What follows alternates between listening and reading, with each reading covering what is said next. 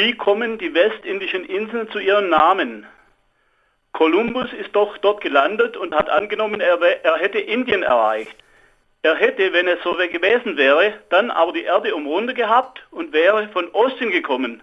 Es hätten dann doch die ostindischen Inseln sein müssen.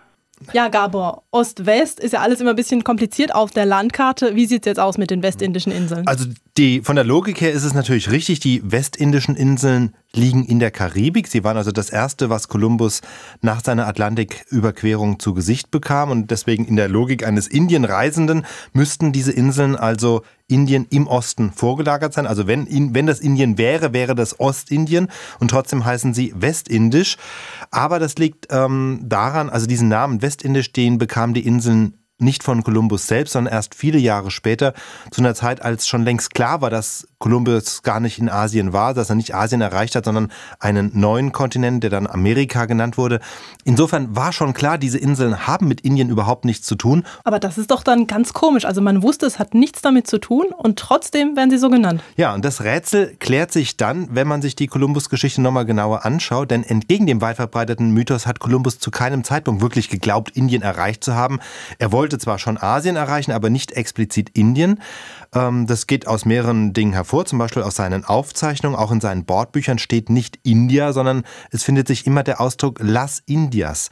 Das ist ein Plural, also wörtlich die Indien, als ob es mehrere Länder dieses Namens gäbe. Und gemeint waren damit im damaligen Sprachgebrauch all die Ländereien, in und jenseits von Indien, also im Grunde der gesamte ostasiatische Raum. Und als Kolumbus in der Karibik ankam, da dachte er, laut Bordbuch, dass er in der Höhe von Japan sei und später war dann, dachte er, in China, aber nie in Indien. Also Indien hat er nie geglaubt, dass er da angekommen ist. Und als dann ein paar Jahre nach seinem Tod klar war, dass er eben überhaupt nicht in Asien war, sondern dass er einen neuen Kontinent entdeckt hat, blieb der Ausdruck Las Indias bestehen, eben als Ausdruck für jene Inseln, die Kolumbus tatsächlich angesteuert hat. Und so gab es dann in der Zeit nach Kolumbus aus Sicht der europäischen Seefahrer letztlich zwei Gruppen von indischen Inseln, von sogenannten indischen Inseln. Zum einen diejenigen, die eben buchstäblich in Indien und dahinter liegen und dann die anderen vor dem amerikanischen Kontinent. Die einen lagen für die Seefahrer gesehen in Richtung Osten, in Asien. Die bezeichnete man dann als Ostindisch. Da gab es ja dann später auch die berühmte Ostindien Handelskompanie und die anderen lagen wieder von Europa aus gesehen Richtung Westen und deswegen nannte man sie westindische Inseln. Also der Ausdruck Ost und West bezieht sich in dem, in dem Fall nicht auf ein vermeintliches Indien, sondern einfach aus, auf die Perspektive der Seefahrer. Und die sind meistens von Europa aus gestartet und deswegen eben einmal nach Osten und einmal nach genau. Westen.